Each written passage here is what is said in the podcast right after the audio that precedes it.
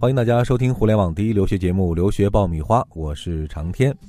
欢迎节目的战略合作机构剑桥美国高中联盟的李京东老师。长天好，大家好。获取美高学校资料，免费参加美高留学测评，加入直通美高家长会，大家都可以关注我们的微信公众号“留学爆米花”。上一期节目我们给大家讲了讲美国高中的排名，这一期呢，我们来讲一讲到底依据哪些因素来选择美国高中。听起来这个题目很复杂哈，我们一点一点的来分析。呃，排名我们就不说了，因为之前说过了。那除了排名之外，李老师，我们还有哪些因素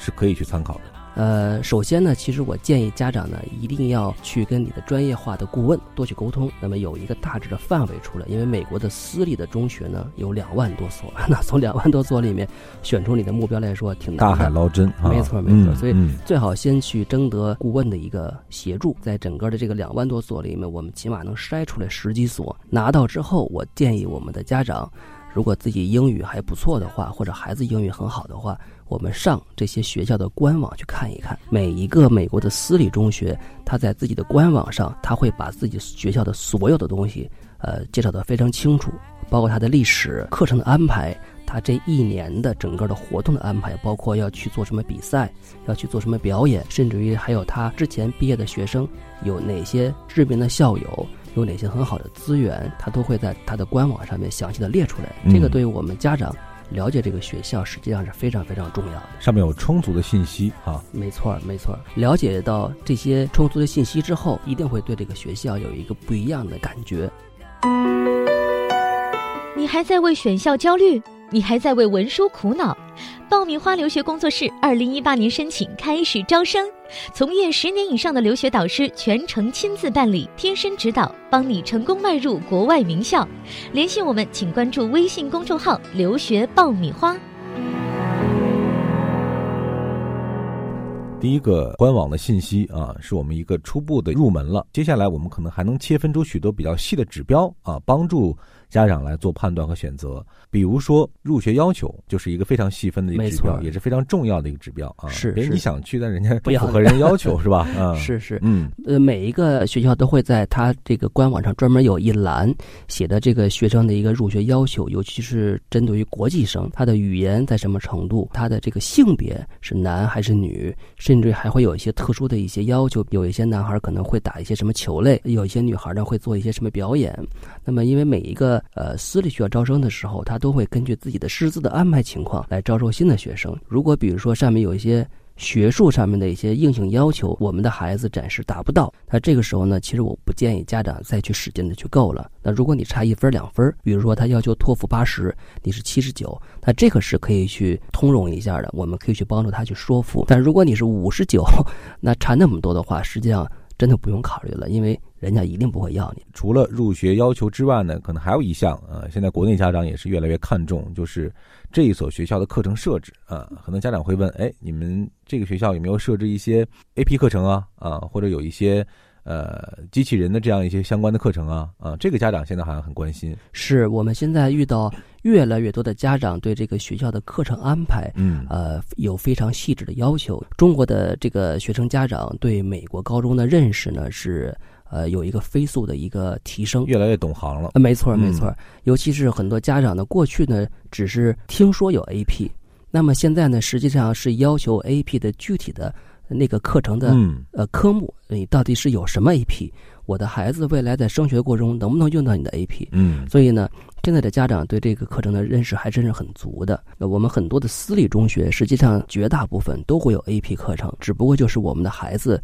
在这个学校里能否选到自己适合的 AP 课程。这个在官网上呢，一般来说也会有呃这个明显的一个位置告诉你。说到了课程设置，那我们就自然讲到了未来的规划哈。是，还有一个很重要的因素就是我们不能只看眼前，我们要想到孩子去读美高，最终的使命是要申请到一所好的美国大学。没错，还要看这所学校未来和大学的衔接上做的怎么样啊。是是，那像很多的美国的私立中学，除了像刚才说的 AP 之外，还会开设很多的这种特色的选修课程。那么这些选修课程呢，就是为了。让学生在高中的时候有机会接触到一些呃未来在大学可能会接触到的一些科目或者是职业，让他提前呢在高中阶段去体验一下，他是否真的喜欢这个专业，是否呃适合这个专业的发展。同时呢，如果学生是真的是适合这个专业，也让他在这个课程里面去尽量的提升自己这方面的素质。嗯，也是帮助学生更好的认清自己哈，没错，找到自己的优势，没错，同时避免不必要的这个时间的浪费或者方向选择的失误。是，高中它主要的职责就是让学生尽可能多的去展现自己全方位的素质，然后在大一的时候经过一个通识的教育，再确定自己的专业和人生的方向。这里是互联网第一留学咨询分享节目《留学爆米花》，欢迎继续收听哦。还有一点啊，在很多学校的官网都能看见啊，就是讲到这所学校的这个师资力量啊。我们讲国内学校经常讲师资力量哈，你会看到这所学校他会讲到我有高级职称的这个老师有多少人，这个可能也是家长比较关心的一点。没错没错，一般呃普通的一个学校呢，可能这个比例是在百分之五十几啊，百分之六十几啊。一般好的学校都会在八十九十，我们最多的一个学校是百分之九十六这样一高教师的比例。高级教师呢，实际上就是他是有硕拥有硕士以上学历的老师，在高中里面做任课，因为在整个的教育体系里面。只有高一级的老师才能教下一级的这样的课程。高级教师的比例越高，说明他在这个学校里面有更多的老师可以教授大学以及大学以上的课程。嗯，是对整个这个学校教育水平或者教学水平的一个不同角度的一个呈现。那当然，呃，除了上面这些之外啊，还有很多家长关心的点了啊，比如说气候啊，比如说环境啊，比如说文化啊。比如说地理位置，这个地理位置呢，我们特别要强调一点，就是它不光是绝对的这个物理上的这个地理位置，还有一点也是刚刚和我们讲到课程相关的，就是未来你升读大学的这个几率方面，其实这个地理位置也会产生不小的影响作用。哎，没错，你这个说的非常非常的专业，因为任何一所大学，不管是中国的，还是美国的，还是世界上任何一所，在招生的时候一定会向。大学所在地的地区来做偏移，嗯，因为这是很好理解嘛，你的整个的雇员，嗯，你的这个用的水电，你的用的所有资源都是从本地来的，嗯，那么你在招生上面，那么你是否？应该向本地这种倾斜一些，所以这是全世界都同样的这样一个道理，尤其在美国也是。我们去年看过一个调查报告，就是以这个美国常青藤大学招生的人数，它的来源地好像是美国东北地区的学生，嗯，呃，进入常青藤的学生的比例要比其他地方要高，嗯，所以这就是刚才你说的地理位置的一个比较好的因素，就是我们学生未来，呃，想去什么样的大学，呃。那么，如果想增加自己的这样一个几率的话，最好是在这个大学周边的一个区，或者是本州啊，或者本城啊。嗯，我也看到一个数据哈，就是说从某一个美高的排名上来看，从第三名开始到第九十八名，中间将近二十多所都在这个马萨诸塞州，所以这个区域内就读美高的话啊，那申请名校啊，申请优质大学的一个几率可能会更高一些。那当然，美国排名前一百的大学里面有九所是在。麻州，嗯，然后还有三所最著名的这个文理学院是在麻州，对，包括我们知道的那个柏林音乐学院，嗯，也在波士顿，对，所以你在这个地方上学，你上这些名校的几率要比别人大，甚至于你平常在波士顿的这个当趟上去，呃，逛街啊、遛弯啊，你可能就能随时见到这些名校的学生或者是老师，嗯，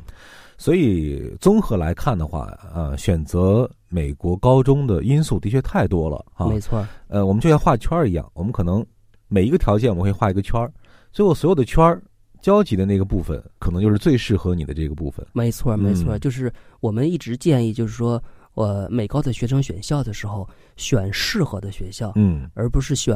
所谓排名高的学校，对对对，或者是最贵的学校，嗯，因为适合的才是最好的。所以对孩子有全面的认知和评估，应该说是一个美高申请一个最基础的一个工作。就是中国的家长跟孩子之间的交流不是特别的百分之百的充分，那么家长眼里的孩子呢？不是完全的这样一个孩子的表现，所以最好是有第三方参与，嗯，帮助你更全面的了解孩子真实的想法，对，帮助他去选择。好，也欢迎大家加入我们的直通美高家长会，可以获得一次免费的美高就读的测评。通过这个测评，你可能会发现孩子到底适不适合就读美高啊，或者对于未来申请美高的思路和规划有一些新的想法。关注我们的微信公众号“留学爆米花”，会有专门的老师来为你提供服务。好了，这期节目我们就聊到这儿，谢谢长谢谢大家。嗯，我们下一期再会。